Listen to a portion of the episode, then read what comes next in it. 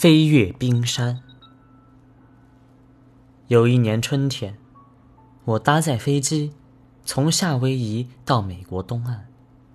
中途的时候，驾驶员报告了我们正在飞越阿拉斯加的上空，靠近了北极圈。机舱里的乘客纷纷探头往窗外看。窗外的大地覆盖着一片洁白的冰雪，平原。河流、山脉上都是白色，白的令人目眩。尤其是那些在山顶上的积雪，因为终年不化更白，让人显得刚强而尖锐。在飞机上都可以感受到其直而冷的线条，一道一道划过了冷而寂静的大地。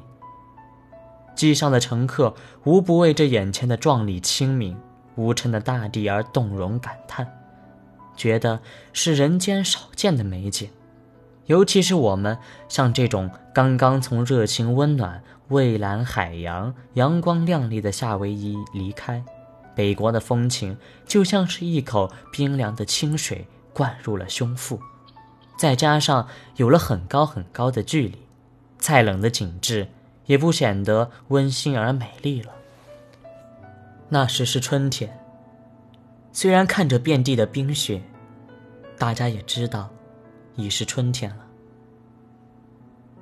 高空上的阳光多么的耀眼，云多么明丽，天空是多么的湛蓝，都在哄传春天的消息。就在飞机上。我想起学生时代非常喜欢的一部纪录电影《北极的南奴克》，那是一部真实记述生活在北极圈中南奴克人的纪录电影。他们在冰雪中诞生，以及在冰雪中成长、繁衍种族，也在冰雪中老去死亡。于南奴克人，冰天雪地。那就是天经地义。他们的一生从来都没有见到过冰雪以外的世界。虽然他们在冰雪中艰苦的生活，却从来没有想过要追寻另外的桃源。当我们从很高的飞机上看着美丽的冰天大地，虽然我们是在高空上飞越冰雪，才有清爽亮丽的心情，但如果……还原到人生里，生活也就是这样了。我们的一生固然短暂，却有非常多时刻，我们会感觉到被冰冷的寒冷所致，或者沦落到无边的黑暗里。任何一个人完全避免心灵的寒冷与黑暗是不可能的。